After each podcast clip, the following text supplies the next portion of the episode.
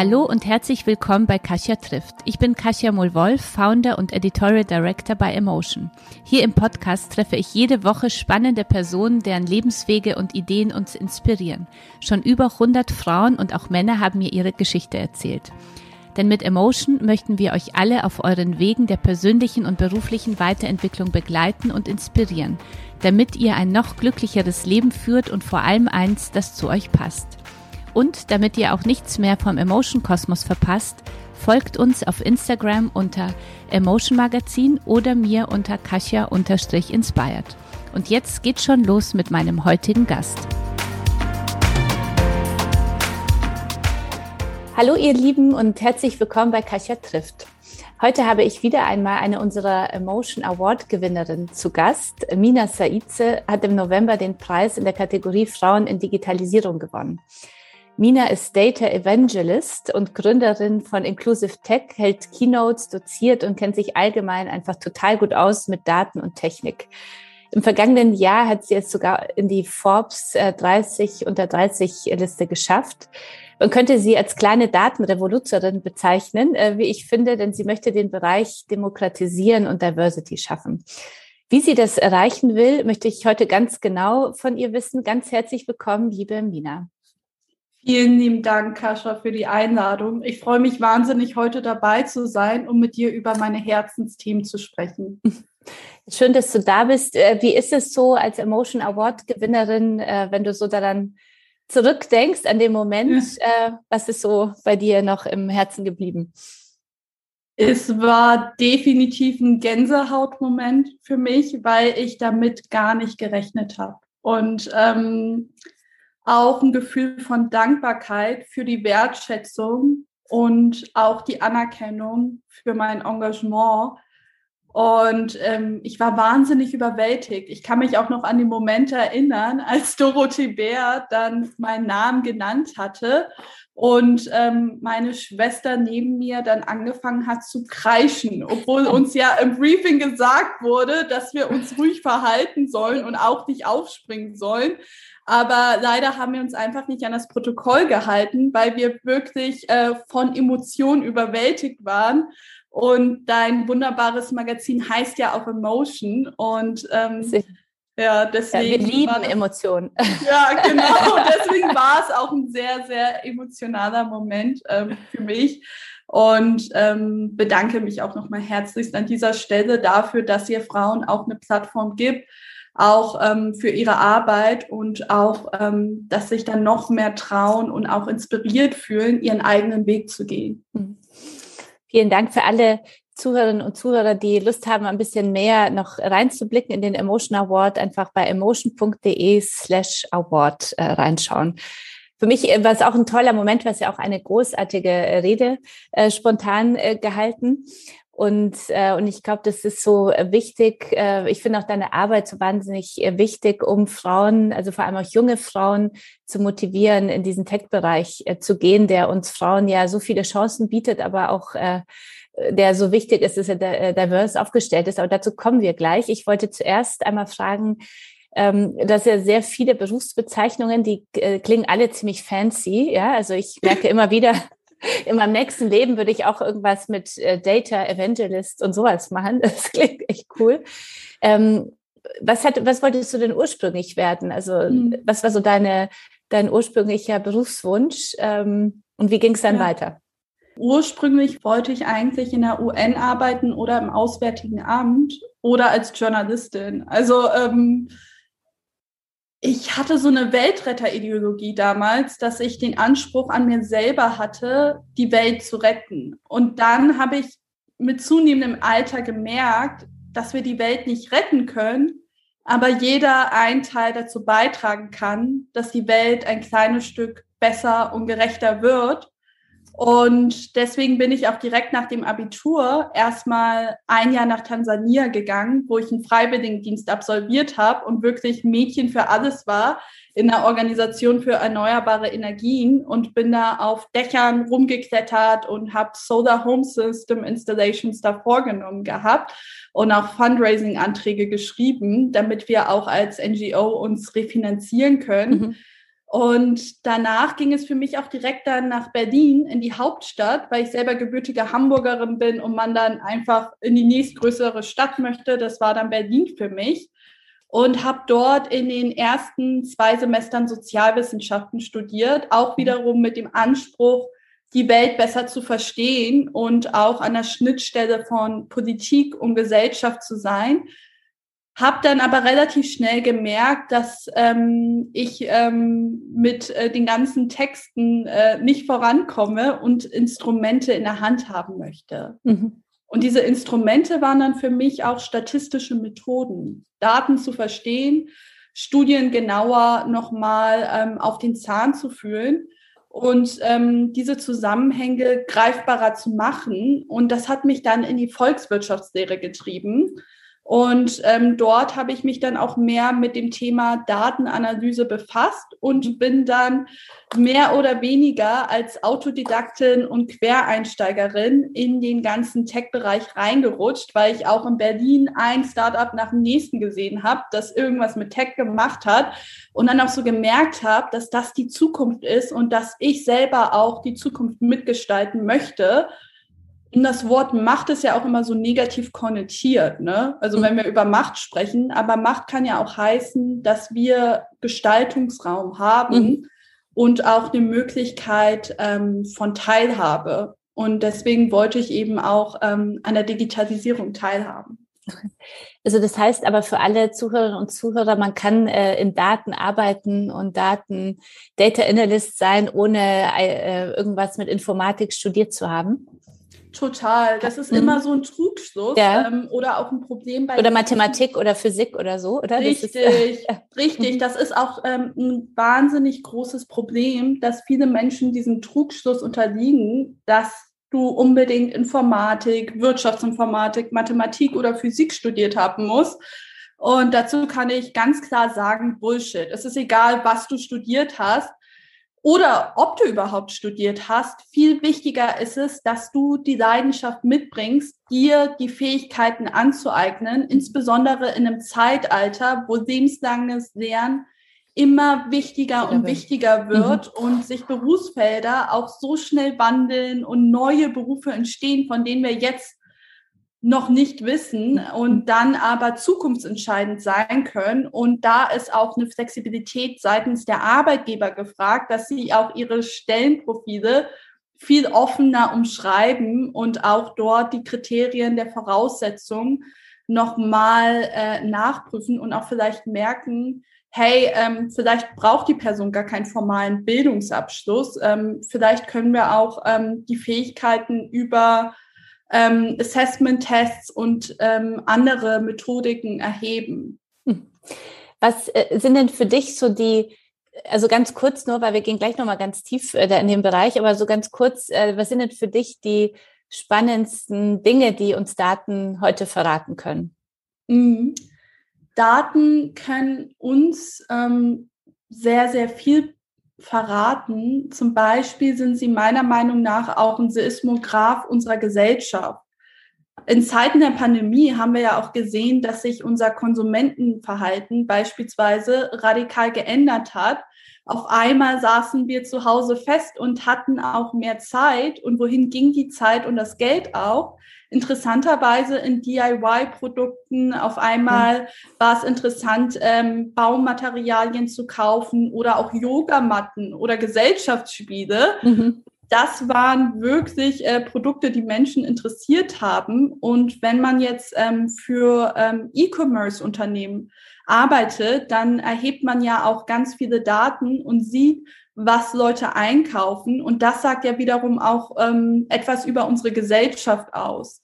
Oder wenn wir auch an das Thema Dating denken und viele mhm. haben ja heutzutage auch äh, Dating-Apps auf dem Handy installiert, mhm. wie Bumble ich oder nicht, Tinder. Ich nicht. Ich auch nicht. ich auch nicht, aber ähm, sehr, sehr viele in meinem Freundeskreis. Gott, Gott sei Dank gibt es äh, solche ähm, Apps, ja, weil ich muss sagen, ich ja. bin ja verheiratet und habe Kinder, ja. alles gut, aber ja. also ich finde es super, dass es solche Möglichkeiten heutzutage gibt. Total. Mhm. Und das Datingverhalten sagt uns ja auch ganz viel darüber aus, wenn wir so eine Online-Dating-App bedienen und auch nach unseren Präferenzen filtern können und dann auch verstehen können, wie kulturell offen sind wir überhaupt auch beim Dating? Da gibt es auch eine wahnsinnig interessante Studie von der Cornell University aus dem Jahr 2018, die festgestellt haben, wenn ich einen Filter habe zu Ethnizität und danach filtern kann, dann führt es dazu, dass es viel weniger interkulturelle Partnerschaften gibt. Warum? Weil ich ja schon vorab vielleicht meine Vorurteile habe oder mhm. Präferenzen, die gefestigt sind und dann gar nicht mal so offen bin beim Dating, jetzt mhm. äh, Leute von anderen Nationalitäten oder Kulturen kennenzulernen. Also, mhm. und das ist wahnsinnig spannend. Das können uns alles Daten äh, verraten und insbesondere auch datengetriebene Technologien. Ich sage auch immer so schön, dass heutzutage Cupido nicht oben im Himmel sitzt ähm, und sein Pfeil auf uns abschießt, sondern vielmehr ein Algorithmus ist, ähm, weil ja auch Dating-Apps am Ende des Tages datengetriebene Technologien sind. sind. Mhm. Partnerin unserer heutigen Podcast-Folge ist die Deutsche Bahn. Wusstet ihr, dass bei der Deutschen Bahn zukünftig 30 Prozent der Führungspositionen mit Frauen besetzt sein werden? Aber das ist nicht alles. Chancengleichheit bedeutet für die Deutsche Bahn, dass jede und jeder dieselben Chancen hat, im Job durchzustarten und unabhängig von Kultur, Herkunft, Religion, Geschlecht und persönlichen Stärken Karriere machen kann. Tag und Nacht hält die Deutsche Bahn Deutschland am Laufen, bringt Kundinnen und Güter ans Ziel. Dabei ist die Deutsche Bahn auch beim Fahrplan der Mitarbeitenden flexibel. Früh- oder Spätdienst, Voll- oder Teilzeit, Jobsharing oder mobiles Arbeiten. Alles lässt sich regeln, um Arbeit und Leben zu verbinden. Und das alles in einem zukunftssicheren Unternehmen. Alle weiteren Infos zur Arbeitgeberin Deutsche Bahn findet ihr unter deutschebahn.com slash wir sind in. Du wolltest ja schon immer die, die Welt verändern, hast du ja vorhin gesagt, ja, als, als Kind auch schon. Ähm, ist dir dein Aktivismus so in die Wiege gelegt worden? Erzähl mal ein bisschen was äh, zu deinem Hintergrund. Mhm. Mehr oder weniger schon. Ich habe es ja. wirklich äh, mit der Muttermilch aufgezogen, ja. aufgrund dessen, dass meine ähm, Eltern aus dem Afghanistan sind und beide auch selber politisch aktiv ähm, waren ähm, in ihrer Heimat und ähm, das natürlich auch dazu geführt hat, dass sie gerade aus diesen Gründen fliehen mussten mhm. und in Hamburg ihren neuen Heimathafen gefunden haben und ich auch dort das Licht der Welt erblickt habe mit meinen beiden Geschwistern und ähm, die haben mir auch immer beigebracht, dass es ganz wichtig ist, meine Stimme zu erheben, wenn ich Missstände sehe. Mhm und ähm, auch keine Angst zu haben vor allem. Mhm. Ich glaube, gerade wir Frauen trauen uns dann vielleicht auch nicht mal, unbequeme Wahrheiten auszusprechen, weil wir so sozialisiert worden sind, dass ähm, wir es äh, vielleicht ähm, den Leuten zurecht machen sollen oder dass es eine Tugend ist, ähm, wenn man sich an das Credo hält, ähm, Reden ist Silber, Schweigen ist Gold, was meiner Meinung nach Bullshit ist. Mhm. Und ähm, Reden kann auch Erfolg bringen, wenn es darum geht, äh, dass man auch ähm, Missstände in seiner Industrie, beispielsweise in der Tech-Industrie, anspricht und auch versucht, ähm, daran aktiv was zu ändern. Denn es reicht dann nicht zu sagen, dass wir dieses Problem haben, sondern dann auch wirklich zu verstehen, welche Lösung wir dafür benötigen. Und ähm, der erste Schritt ist auch immer Awareness, also dass man wirklich Bewusstsein dafür schafft und danach auch ähm, sich eine Community drumherum aufbaut mit Gleichgesinnten. Denn alleine ist man stark, aber gemeinsam ist man viel stärker und ähm, als nächstes dann wirklich ähm, auf Education sitzt, also wirklich Organisation, Verbände und Stiftungen darüber informiert, ähm, wie sie diesen Missstand erheben können. Und das sind auch die drei Säulen, auf die wir bei Inclusive Tech setzen. Mhm.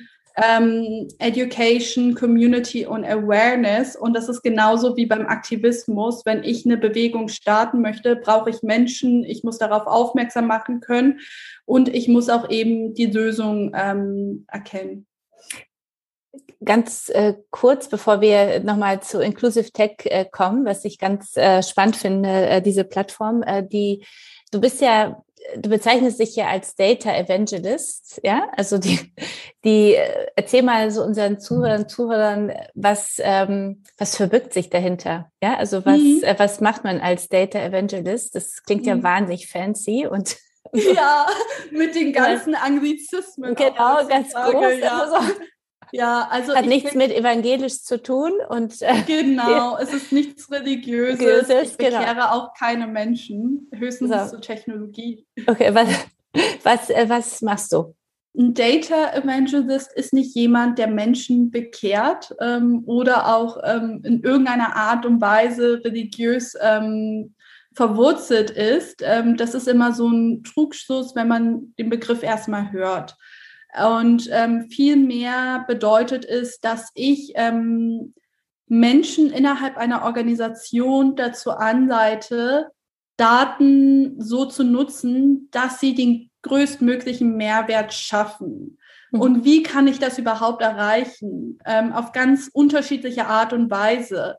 Wenn ich mich ähm, in einem Unternehmen befinde, das äh, wirklich sehr tech-orientiert und datengetrieben agiert, dann bedeutet es eben auch, dass ich äh, nicht nur ein Data Analyst oder ein Data Scientist habe, sondern eine Vielzahl von Menschen, die in den neuen Datenberufen und der künstlichen Intelligenz arbeiten und dort auch mit zunehmender Komplexität und Größe der Organisation auch Silos entstehen können. Und dass ich diese Silos durchbreche, indem ich ähm, Best Practices etabliere. Okay. Also wie mhm. können wir zum Beispiel die Technologie alle gemeinsam so verwenden, dass ähm, wir uns an Richtlinien halten ähm, oder auch ein gemeinsames Verständnis davon zu schaffen, was bestimmte Zahlen, Statistiken auch bedeuten, dass wir die auch korrekt interpretieren und dann auch die richtigen Handlungsempfehlungen davon ableiten können,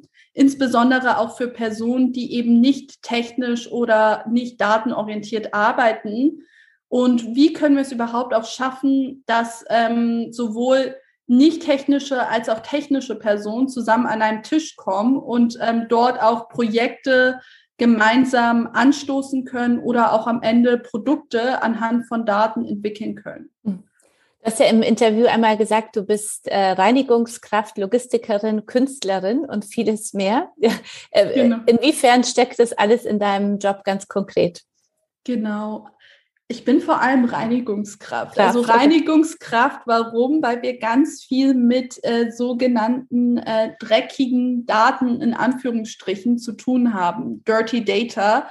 Denn ähm, viele denken, wenn ich Daten habe, kann ich direkt äh, loslegen mit der Analyse. Leider stimmt das nicht, denn. Daten können Ausreißer enthalten, Ungereimheiten, ähm, bestimmte Namenskonventionen ähm, sind nicht eingehalten worden. Und dann verbringe ich erstmal ganz viel Zeit damit zu verstehen, ähm, was meine Daten überhaupt aussagen wollen, ob sie richtig erhoben worden sind, wie sie erhoben worden sind und auch, ähm, ob ich ähm, alles wirklich so richtig verstanden habe oder mir vielleicht auch noch mal Expertise von anderen Personen hinzunehmen muss, äh, wie zum Beispiel vom Marketing oder aus dem Finance-Bereich, weil die sich mit bestimmten Messwerten besser auskennen als ich.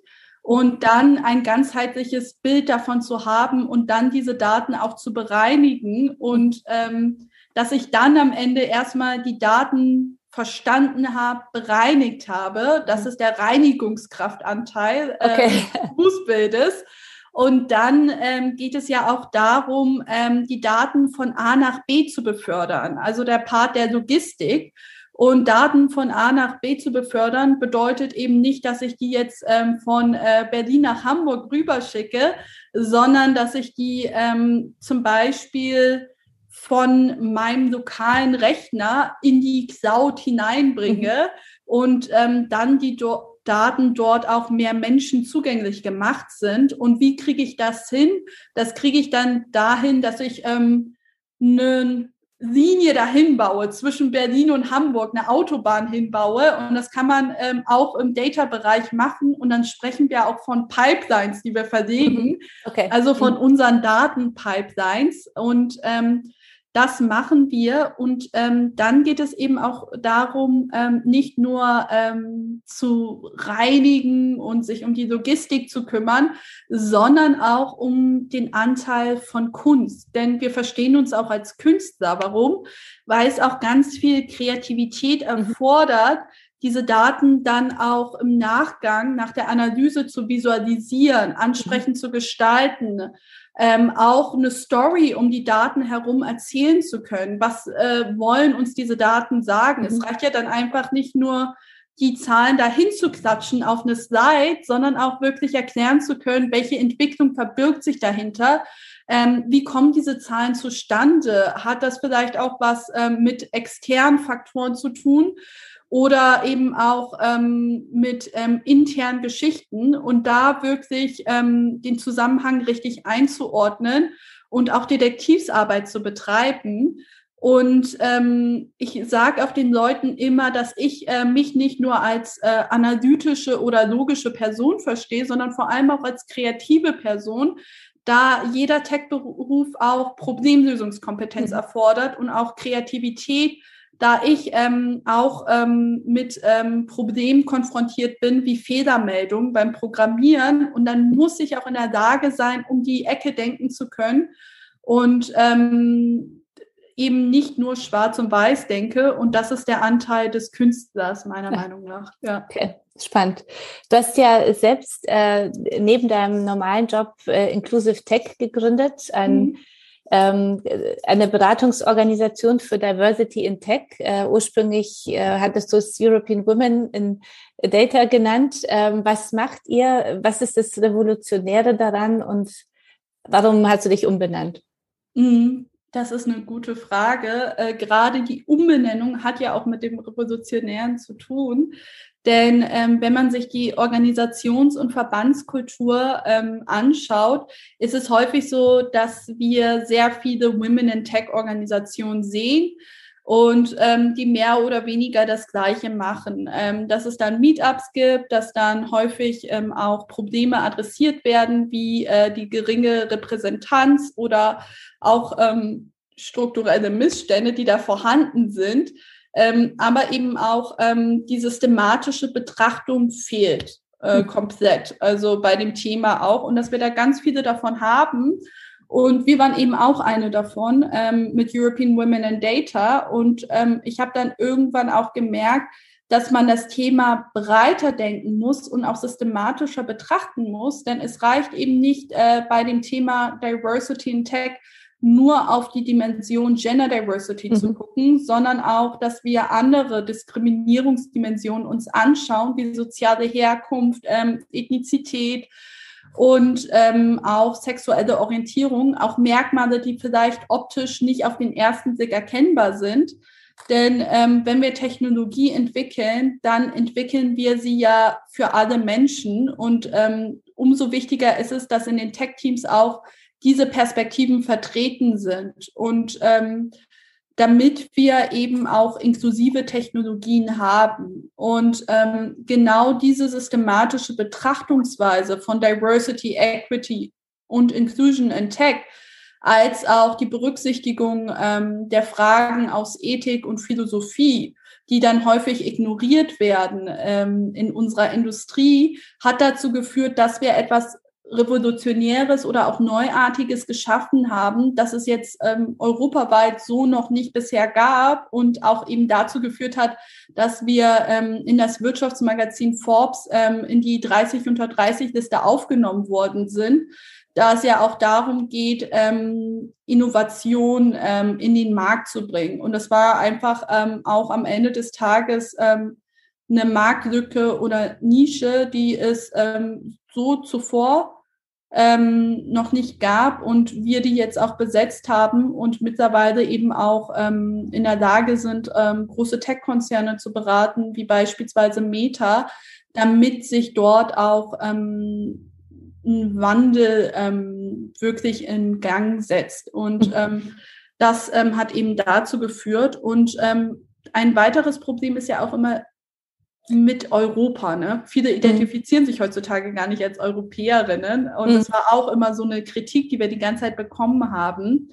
Und ähm, dann war auch ein weiterer Punkt, dass wir sehr viel Anlauf auf unseren Events hatten, wo Leute meinten, dass sie sich nicht als Frau identifizieren mhm. oder dass mhm. sie nicht in einem Data-Beruf arbeiten, aber in einem Tech-Beruf, also unsere Community mhm. auch zunehmend diverser geworden ist mhm. und es auch für uns ähm, aus strategischen Gründen einfach ähm, besser war, das Thema breiter als auch systematischer zu denken. Mhm. Erzähl mal so ganz konkret, ohne jetzt äh, Kunde oder sowas zu nennen, aber ganz konkret, was ihr macht, wenn, äh, wenn ich dich anfragen würde, ja, mit Inclusive mhm. Tech, äh, was ja. wäre so ein Klassiker, wie ihr, mhm. den ihr ja. berät? Ja, ähm, es kommt erstmal äh, ganz stark darauf an, äh, was für eine Art von Organisation du bist. Bist du eine politische Partei? Bist du eine gemeinnützige Stiftung oder NGO oder bist du ein Unternehmen? Mhm. Und äh, je nachdem, ähm, was für eine Art von Organisation du bist, ähm, richten wir auch unsere Zusammenarbeit dementsprechend daran.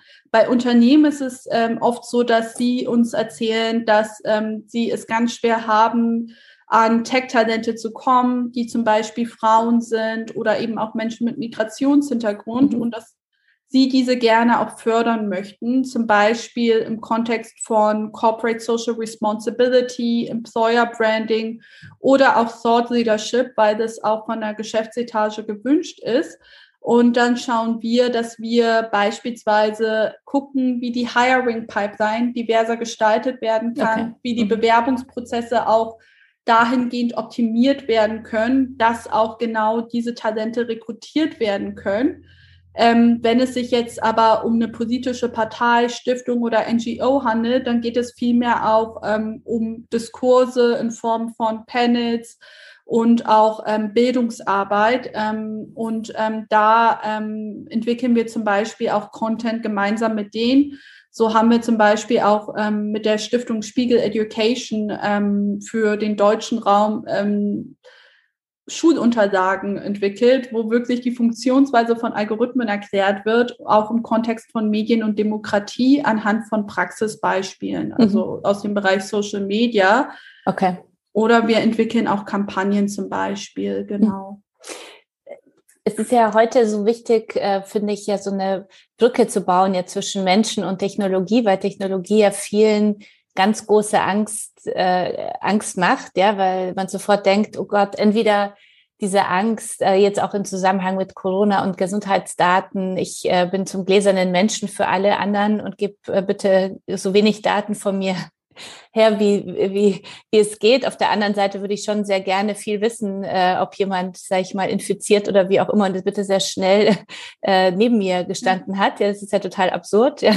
Äh, auf der anderen Seite aber auch die Angst, äh, Technologie, Digitalisierung nimmt mir meinen Arbeitsplatz weg und äh, dann gibt es mich nicht mehr. Ja? Also alles wird so übernommen. Wie, wie kann man diese Brücke so am besten, äh, am besten bauen? Was ist so deine, deine Erfahrung? Wie schaffen wir es, äh, hier weniger, also diese Angst ein bisschen kleiner zu machen? Und, und dann die zweite Frage, wie schaffen wir es, mehr Frauen auch für dieses Thema dann zu be begeistern. Ja, aber zuerst mal wirklich ja. dieses Angstthema. Wie ja. schaffen du wir es? Du sprichst mir aus mhm. der Seele. Also ich unterliege dann auch dieser kognitiven Dissonanz. Ne? Auf der einen Seite möchte man so viel verstehen anhand von Daten, ähm, auch ähm, in meiner beruflichen Hinsicht möchte ich ja so viele Daten wie möglich erheben können, um ähm, den Nutzer besser verstehen zu können.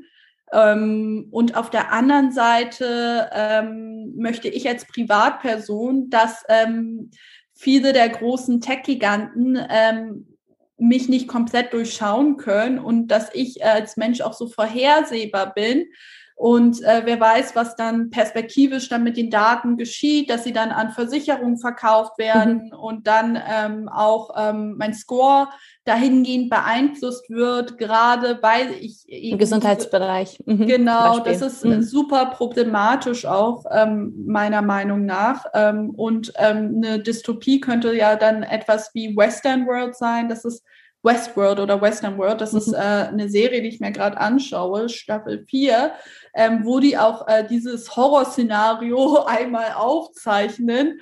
Und ähm, da haben die auch gezeigt, äh, wie dann Menschen wirklich kategorisiert werden und äh, der Staat dann genau weiß, äh, ob es sich lohnt, in diese Menschen zu investieren oder nicht, aufgrund der Gesundheitshistorie und anderen Merkmalen. Und äh, das äh, bereitet mir natürlich auch Angst, genauso wie vielen anderen. Aber damit wir diese Angst äh, besiegen können, ist es auch wichtig zu verstehen, dass die Tech-Industrie uns auch Ausstiegsmöglichkeiten bieten kann. Also für mich selber auch. Ähm, ich äh, selber bin ähm, mit einer alleinerziehenden Mutter aus Afghanistan aufgewachsen, mit zwei jüngeren Geschwistern in Hamburg und ähm, bin nicht ähm, mit viel Geld oder ähnlichem äh, groß geworden. Und das hat mich auch natürlich in meiner Kindheit und Jugend geprägt. Und die Tech-Branche ist eine der wenigen Möglichkeiten, auch ähm, um sozialen Ausstieg zu erfahren und bietet großartige Verdienstmöglichkeiten als auch eine Absicherung für die Zukunft, da Tech eben auch die Zukunft ist. Und das muss man sich auch klar machen. Und wenn wir ähm, Tech-Berufe eben auch ähm, als ein Hebel für soziale Mobilität begreifen, dann kann es eben auch einem die Angst nehmen, dass wir auch ein bisschen optimistischer in die Zukunft hineinblicken, dass gerade diese neuen Berufsbilder entstehen und wenn wir am Anfang an mit dabei sind, dann haben wir eben auch die Macht, ähm, mitzugestalten und auch ein neues Narrativ ähm, aufsetzen zu können. Und mhm. deswegen sage ich auch immer ganz vielen, dass es so wichtig ist, dass eben auch äh, sogenannte Underdogs in Anführungsstrichen ähm, diese Berufe ergreifen, insbesondere eben auch Frauen, weil wir auch in Zeiten der Pandemie gesehen haben, dass gerade Frauen viel, viel härter davon betroffen waren, dass äh, bei ihnen die Care-Arbeit gestiegen ist, ähm, dann auch ähm, natürlich der Gender Pay Gap immer noch vorhanden ist und ähm, auch Frauen stärker von Altersarmut betroffen sind und ähm, umso wichtiger ist es dann auch für Frauen, äh, genau äh, solche Berufe zu ergreifen, die eben auch ähm, diese Ausstiegschancen bieten und auch diese finanzielle Absicherung für die Zukunft. Hm.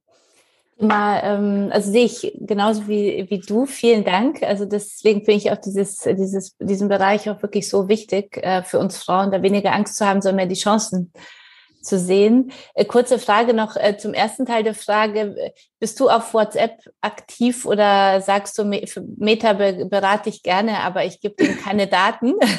Ich gebe dir so. gerne meine Daten, ähm, weil ich auch ähm, keine Angst davor habe, was mit meinen Daten passiert.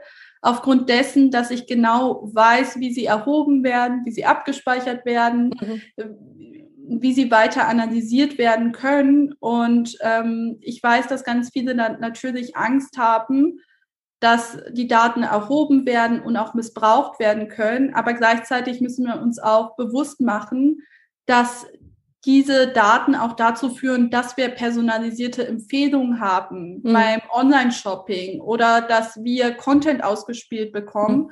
der uns persönlich auch anspricht und äh, berührt oder dass wir auf YouTube ein Video entdecken, das uns wirklich gefällt aufgrund der Interessen, die wir haben. Und ähm, deswegen kann es ja auch eine Bereicherung für das Leben sein, weil die Tech-Unternehmen das ja nicht äh, nur machen äh, wegen einer böswilligen Intention, sondern eben auch, um Produkte für uns zu kreieren, die wir tagtäglich nutzen.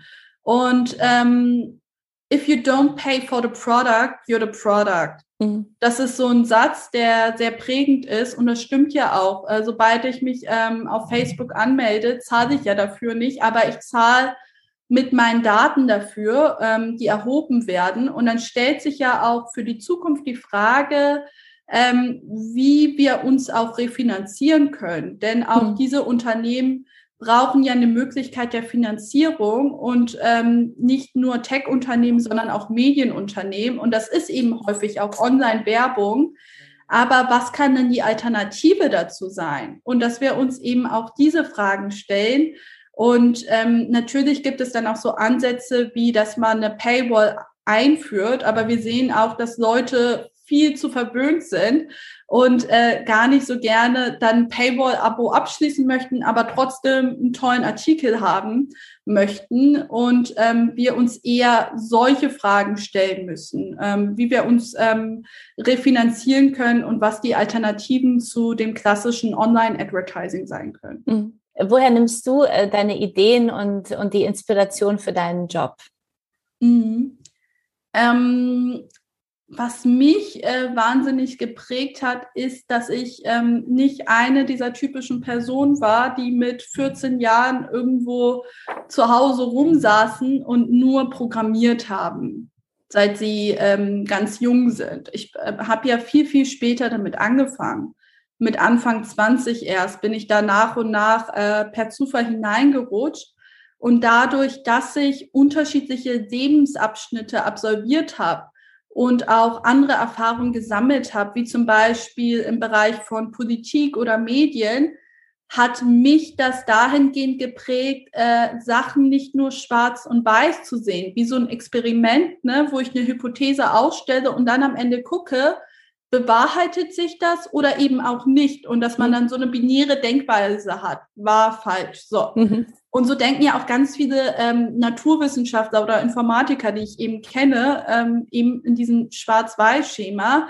Und ähm, was wir, glaube ich, ähm, aus ähm, humanistischen ähm, Disziplinen ähm, lernen, ist eben auch ähm, zu überlegen, was diese ganzen grauen Nuancen dazwischen sind und auch mhm. der Kontext dahinter und wie wir eben auch Daten kontextualisieren und das ist auch so die Inspiration für mich, also mein eigener Werdegang, dass er eben nicht geradlinig war und ich auch Inspiration aus unterschiedlichen Disziplinen nehme, wie der Ethik, Philosophie, Sozialwissenschaften und ähm, auch das Thema ähm, dadurch auf einer Metaebene betrachte und eben nicht nur in meinem kleinen Mikrokosmos, Mhm. Und das ist für mich, glaube ich, die größte Inspiration, mich auch mit Menschen auszutauschen, die nicht dasselbe machen wie ich, weil mich das dahingehend bereichert, ähm, neuen Blickwinkel zu haben. Hm. Was würdest du sagen, ähm, was, äh, was ist so deine, deine Mission? Was bedeutet dir Arbeit? Mhm. Also meine Mission ist es, dass ähm, viel mehr Menschen auch das Thema Big Data und künstliche Intelligenz begreifen, weil diese auch als Elfenbeinturm betrachtet werden.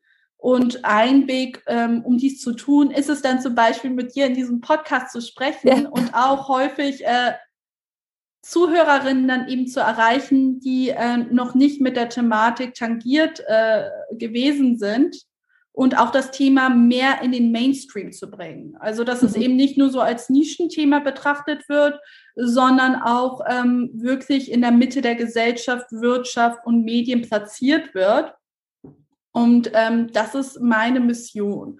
Und was mein Beruf für mich bedeutet, ähm, nicht eben alles, weil das in einer Industrienation wie mhm. Deutschland mhm. immer suggeriert wird, oder auch wir in Deutschland ja auch immer gerne fragen, äh, als zweite Frage nach, ne, hi, wie heißt du mhm. oder wie geht's dir, was machst du? Und mit was machst du ist dann häufig eben der Beruf gemeint und mhm. in anderen Ländern wie Amerika äh, verbirgt sich dahinter eher die Frage, was macht dich aus? Was begeistert dich? Mhm. Und ähm, dein Beruf kann sich ja immer ändern. Also vor allem in der Tech-Industrie, wir wechseln unseren Beruf im Schnitt alle zwei bis drei Jahre.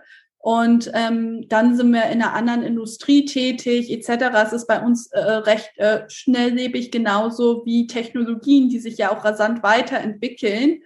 Und ähm, ist es auch so, dass meine Generation dann nicht 20 Jahre im selben Konzern arbeitet. Im Gegenteil, ähm, entweder sind wir unternehmerisch tätig oder wir absolvieren verschiedene Stationen, um neue Sachen äh, gelernt zu haben. Und deswegen ist ein Beruf ein Teil meiner Identität und auch Erfüllung. Aber ich muss mir auch immer bewusst machen, dass es nicht äh, den perfekten Job gibt, weil es in jedem Job auch unliebsame Aufgaben gibt, die man machen muss, die auch mhm. dazugehören.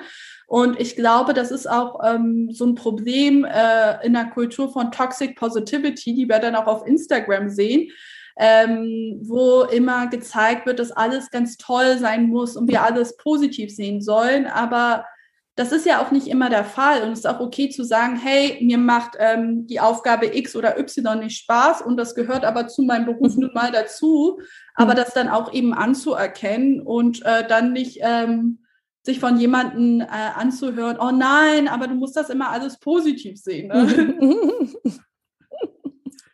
deine, deine Mission ähm, ist ja auch, wie ich das so mitbekomme, ja wirklich viele Job im Tech-Bereich so für alle zugänglich zu machen, ja, also eben Diversity, Inclusion. Ähm, warum, warum brauchen wir mehr Frauen und mehr Inclusion in Tech? Ich möchte das, dich deswegen noch einmal fragen, äh, weil ich das so wichtig finde, das zu begreifen, ja. ähm, dass es nicht nur um Aufstiegschancen für Frauen geht, sondern viel mehr dahinter steckt, wer Daten ja auch programmiert, ja viel mehr. Also es geht ja auch darum, wer die Welt von morgen gestaltet. Und wir Frauen sind nun mal ähm, fast die Hälfte der Weltbevölkerung. Und es kann nicht angehen, dass ähm, nur ein Bruchteil der Frauen ähm, aktuell 17 bis 22 Prozent äh, daran teilhaben, wie diese Technologien von morgen aussehen. Das ist der eine Grund, ähm, dass wir sonst eine Welt haben, die von Männern geschaffen wird und wir Frauen da keine Mitsprache dahingehend haben. Und umso wichtiger ist es dann auch, die Tech-Teams divers zu besetzen, damit auch diese Stimmen gehört werden. Wenn wir jetzt auch an Gesundheits-Apps denken, wie jene von Apple, die kamen mhm. zuerst auf den Markt raus, wo der weibliche Zyklus gar nicht mitgedacht wurde, mhm. was ja total essentiell ist. Und wäre da zumindest eine Frau im Team gewesen, hätte sie die Herren ja darauf aufmerksam gemacht und gesagt, hey, ähm, was ist was. mit der Menstruation? Genau, da fehlt was. und das ist so der eine ähm, triviale Grund einfach mhm. auch, dass ähm, ist ähm, nicht nur eine Frage der gesellschaftlichen Verantwortung und Teilhabe ist, sondern auch am Ende ein Vorteil für die Unternehmen, dass sie bessere Produkte haben, da der Markt es auch erfordert, mhm. dass wir unterschiedliche User damit ansprechen können und Frauen eben auch zu diesen Nutzern gehören, genauso wie Menschen mit Migrationshintergrund und People of Color. Wenn wir auch an Gesichtserkennungssoftware denken und die nicht in der Lage ist, schwarze oder asiatisch aussehende Personen korrekt zu identifizieren, dann erfüllt die Software auch nicht wirklich ihre Aufgabe, wenn ich die für die Grenzkontrolle oder ähm, militärischen Einsatz verwende, dann funktioniert die Technologie auch nicht und dann muss ich die ja vom Markt äh, wegnehmen, was ja dann Amazon und IBM tun mussten. Und das hat dann auch natürlich Konsequenzen für die Unternehmen, ein hm. Image-Schaden, Umsatzeinbuße und wenig Vertrauen auch in sie als Technologieunternehmen. Und ähm, das sind zu einem ähm, die Gründe der Gesellschaft als auch Wirtschaft. Und ähm, es ist dann aber auch nicht nur eine altruistische Tat von Unternehmen, wenn sie sagen, hey, wir wollen Frauen fördern und in diese Jobs reinbringen. Mhm. Nein, nein, nein. Also die mhm. Volkswirtschaft profitiert ja auch davon, weil wir einen Fachkräftemangel mhm. haben, weil wir diese Stellen nicht besetzen können. Und ähm, in Frauen zu investieren, ist auch eine Investition, um Deutschland als auch Europa generell als Wirtschaftsmacht aufrechtzuerhalten mhm. und im globalen Wettbewerb mit Ländern wie China, Israel, Indien und den USA mithalten zu können. Denn ähm, wenn wir das nicht tun, dann werden wir auf lange Sicht ähm, nicht ähm, erfolgreich sein können. Mhm. Mhm. Wurden dir auf deinem ähm, beruflichen Weg Steine in den Weg gelegt, weil du Frau warst? Wie, wie sind deine persönlichen Erfahrungen in diesem Bereich mhm. gewesen?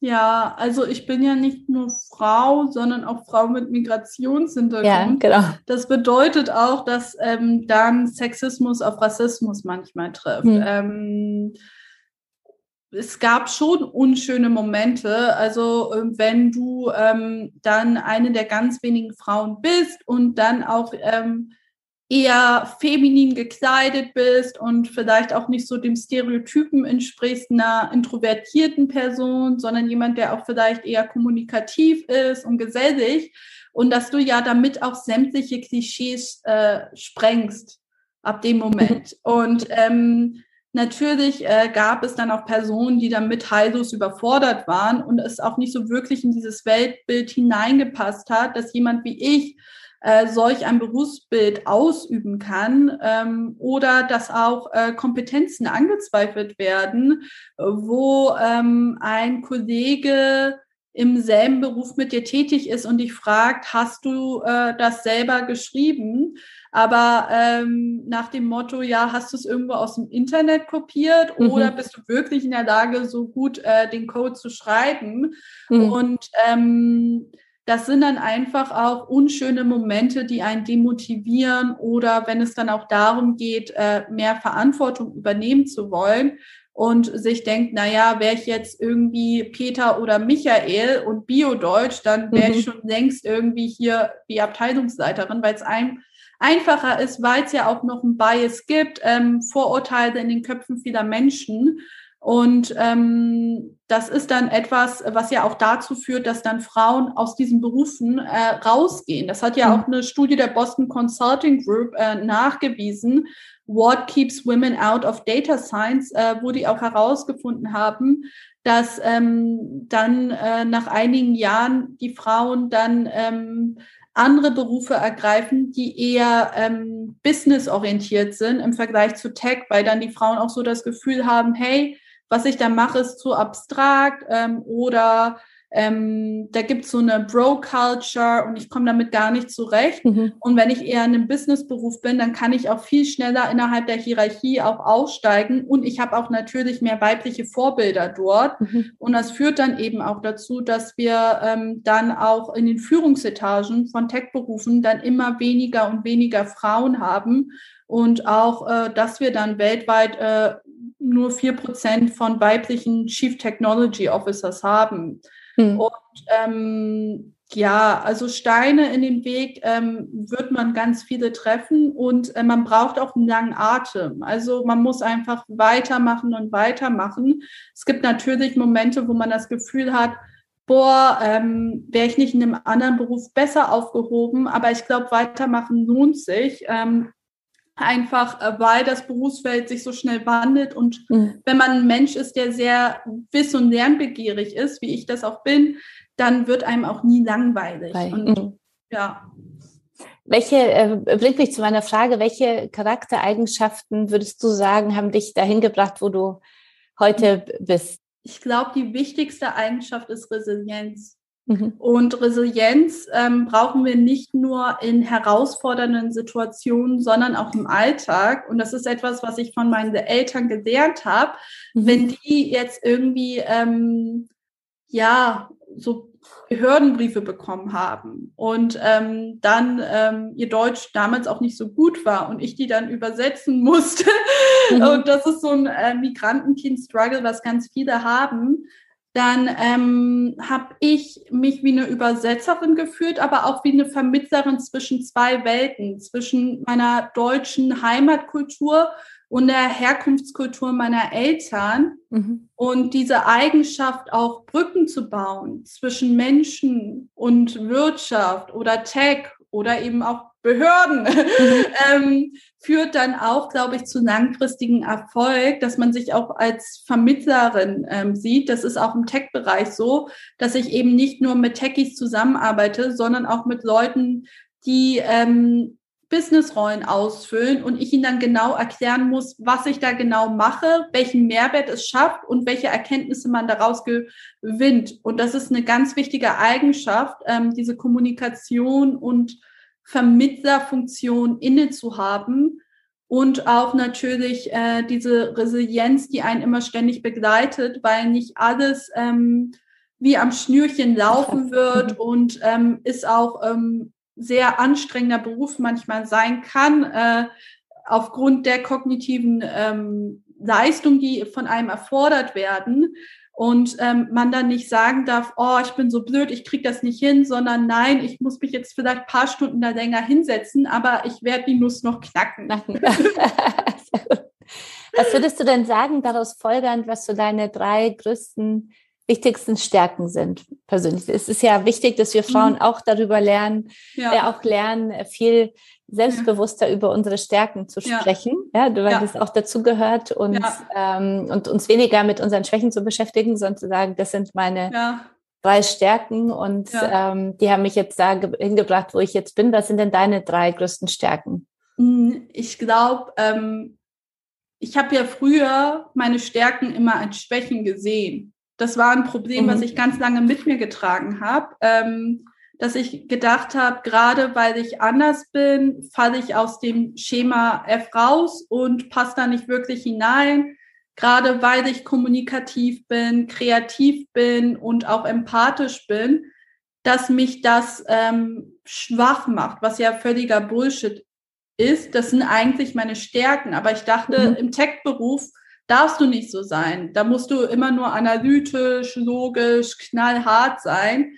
Aber das stimmt überhaupt nicht. Und meine vermeintlichen Schwächen sind meine Superpower, gerade mhm. dass ich auch kreativ bin, also ähm, Dinge auch ähm, aus einem anderen Blickwinkel betrachten kann und auf komplett neue Ideen komme, ähm, dass ich eben kommunikativ bin, dass ich ähm, komplexe technische Zusammenhänge einfach einem Sein auch erklären kann. Das macht auch mhm. meine Stärke aus und hat äh, zu Erfolg auch in meinem Beruf geführt und äh, dass ich auch empathisch bin, dass ich mich ähm, in Menschen hineinversetzen kann und eben nicht nur denke, ähm, wie wir ein technisches Produkt entwickeln, sondern auch, wie der Nutzer damit interagiert ob mhm. es auch komfortabel ist zu nutzen oder ob ich etwas nicht mit berücksichtigt habe. Mhm. Denn Empathie gehört auch dazu, um ein tolles äh, Produkt oder auch ein tolles Geschäftsmodell zu entwickeln. Mhm.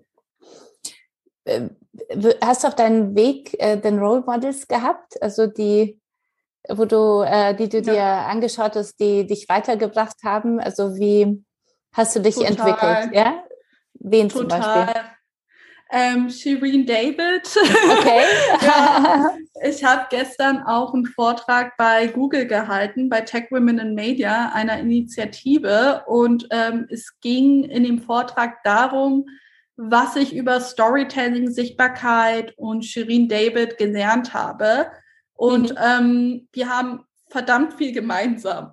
Auch okay. wenn man das nicht denkt auf den ersten yeah. Blick. Also Shirin David ist Rapperin, ich bin Gründerin und Data Evangelist. Yeah. Aber Shirin David und ich ähm, sind beide sehr ähnlich aufgewachsen. Also beide bei alleinerziehenden migrantischen Müttern. Wir sind ähm, beide ähm, vom Alter recht nah. Sie Jahrgang 1995, ich Jahrgang 1993. Und ähm, wir leben beide den deutschen Traum in Worten der Rapperin Juju44 ähm, von Dönerbrot mit Soße zu Höhenflug und Kohle. Mhm. Und ähm, ja, ähm, sind wirklich beide auch self-made und wir äh, stehen beide auch auf der deutschen äh, Forbes-Liste 30 unter 30. Und das vereint uns miteinander. Und ähm, ich habe die Karriere von Shirin David auch schon zu YouTube-Zeiten äh, verfolgt, bevor sie Rapperin war und auch Inbegriff von Female Empowerment in Deutsch Rap und ähm, habe dann auch immer ihre Weiterentwicklung gesehen, ähm, dass sie dann eben nicht nur YouTuberin war, sondern dann auch äh, Beauty-Unternehmerin und dann vom Unternehmertum mittlerweile auch äh, die Deutsch-Rap-Szene komplett neu definiert hat. Und ich glaube, das habe ich auch mit ihr gemeinsam, weil ich von ihr auch gelernt habe, dass man das Game in seiner Industrie neu definieren muss, dass wir Frauen auch unsere eigenen Regeln aufstellen müssen mhm. und nicht nur nach den Regeln der Männern spielen müssen. Und ähm, das ist, glaube ich, ganz, ganz wichtig. Und das habe ich auch mit Inclusive Tech geschaffen, dass äh, Diversity in der Tech-Industrie als ähm, wichtiges Thema anerkannt wird und nicht als Kirsche auf der Schwarzwälder Kirschtorte, und ähm, das hat Shirin David eben auch geschafft, ähm, dadurch, äh, dass sie Deutschrap ein ganz neues, emanzipatorisches Gesicht gegeben hat. Mhm. Sehr gut. Noch jemand anders? ähm, Enisa Amani und ich ah. erwarte auch ganz freudig das Cover. Cover, sehr gut, vielen Dank. Ja. Eine ganz großartige Frau für alle Zuhörerinnen ja. und Zuhörer am äh, an erster Mittwoch im, im Februar am Cover. Und für oh alle, die später Gott. unseren Podcast äh, hören, natürlich im Emotion einzeln. Ja, das ist eine das ganz Cover, worauf großartige ich Frau. Freue. Ja, schön. Also das ist das Cover, wo ich mich wirklich riesig drauf freue. Mhm. Also da werde ich auch mehrere Ausgaben holen. ähm, weil Enisa mhm. Amani ein Vorbild für ganz, ganz viele Frauen ist und auch für ganz viele Frauen mit Migrationshintergrund und ich mich auch mit ihr sehr identifiziere, weil wir auch ähnliche Biografien haben. Mhm. Und was mich auch an Enisa Amani vor allem beeindruckt, ist, dass sie ihre Werte aufrichtig lebt, dass es ihr dann mhm. auch mal egal ist, ähm, wenn sie dann eine Unternehmenskooperation ablehnt, ähm, weil sie genau weiß, wer sie ist, für was sie einsteht und ähm, auch ähm, Grenzen setzen kann und ähm, auch den Mut hat, ähm, auf ähm, Ungerechtigkeiten aufmerksam zu machen. Und wir brauchen noch viel mehr Enisa mhm. Amanis und Shirin Davids in dieser Welt. Und ähm, das sind für mich persönlich auch meine feministischen Ikonen meiner Generation. Mhm. Finde ich ganz großartig. Und bei, bei äh, also ich, Enisa Amani bin ich total dabei. Shirin David werde ich mir nochmal angucken. Also kenne ich und aber lange nicht mehr ihr gefolgt. Also, ja. ähm, Nisa finde ich auch äh, ganz großartig, weil ich finde, dass sie auch dazu steht. Ich bin ja selber ja auch, habe ja auch Migrationshintergrund und äh, habe immer das Gefühl, auch so als äh, Polin, ähm, dass sie auch diese Emotion und Temperament im Leben auch lebt und braucht, ja, was ich auch so äh, so auch total in mir habe, dass zum Leben natürlich Arbeit gehört, aber auch zu dem einfach äh, auch Leben. Ja. so, ja. Und mal verrückt sein und eben nicht zu, immer zu denken, was denken die anderen von mir, wenn ich das und das mache, sondern einfach zu machen. Ja. Und, ja. und wie du sagst, also das finde ich auch an euch allen da wirklich ähm, äh, toll, diese, diesen Mut zu haben, äh, auf Unzulänglichkeit Leuten aufmerksam zu machen, die Stimme zu erheben und keine Angst zu haben. Also ich glaube, ja. das ist das, was uns als Kinder äh, mit Migrationshintergrund äh, eins, ja, äh, das, ja.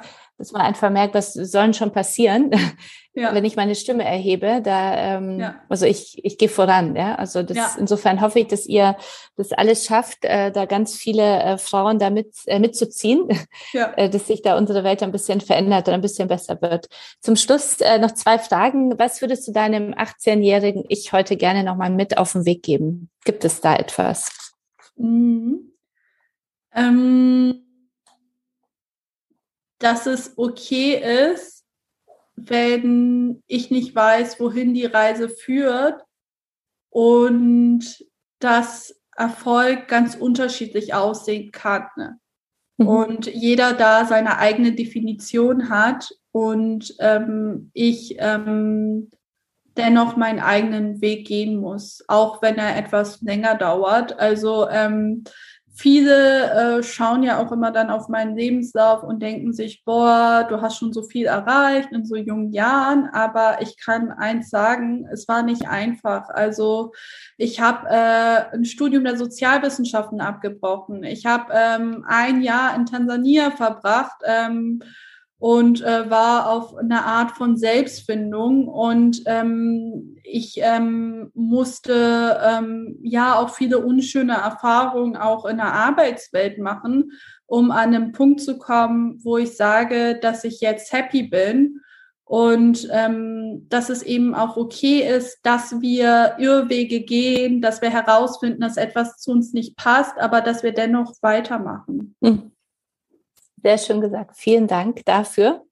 Zum Abschluss äh, gehört äh, sozusagen der letzte Satz dir. Gibt es, hast du ein Lebensmotto noch darüber hinaus äh, oder ein Glaubenssatz, mhm. ähm, der dich so gerade begleitet oder etwas, was du uns allen nochmal mit auf den Weg geben müsst, möchtest? Ja, ähm, Carpe Diem. Okay. Also, lebe jeden Tag wie deinen letzten. Das hat auch damit zu tun, dass ich ähm, bereits mit 16 Jahren meinen Vater verloren habe. Mhm. Und ähm, das verbindet uns dann. Ja, und es hinterlässt auch eine Sücke im Leben natürlich. Und man merkt auch, wie wichtig das Leben ist und dass jeder der Letzte sein kann, ähm, weil der Tod auch etwas Unvorhersehbares ist, ähm, mhm. was man einfach nicht antizipieren kann.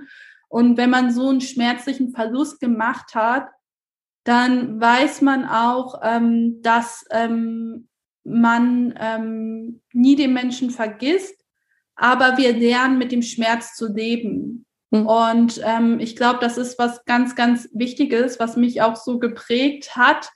Und ähm, dass man auch, ähm, ja, vielleicht die Menschen, die man liebt, aber die nicht mit einem ähm, das Leben weiter begleiten können, auch vielleicht mit Stolz erfüllen möchte, eben auch ähm, um solche großartigen Sachen zu schaffen, wie das Emotion Magazin, mhm. was Menschen und vor allem Frauen zusammenbringt, oder auch Inclusive Tech, wo unterrepräsentierte Gruppen in der Tech-Industrie zusammenkommen. Mhm.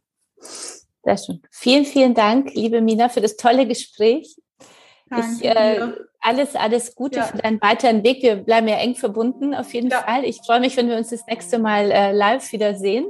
Ja, bei einem finanziell Event. Genau, bei einem finanziell Event äh, oder aber wenn du ja. in Hamburg bist, ja, ja, Hamburger Media School oder so, melde dich. Ja. Und äh, ich äh, wünsche dir alles, alles Gute und danke dir sehr ähm, für dieses tolle Gespräch bei Kasia trifft.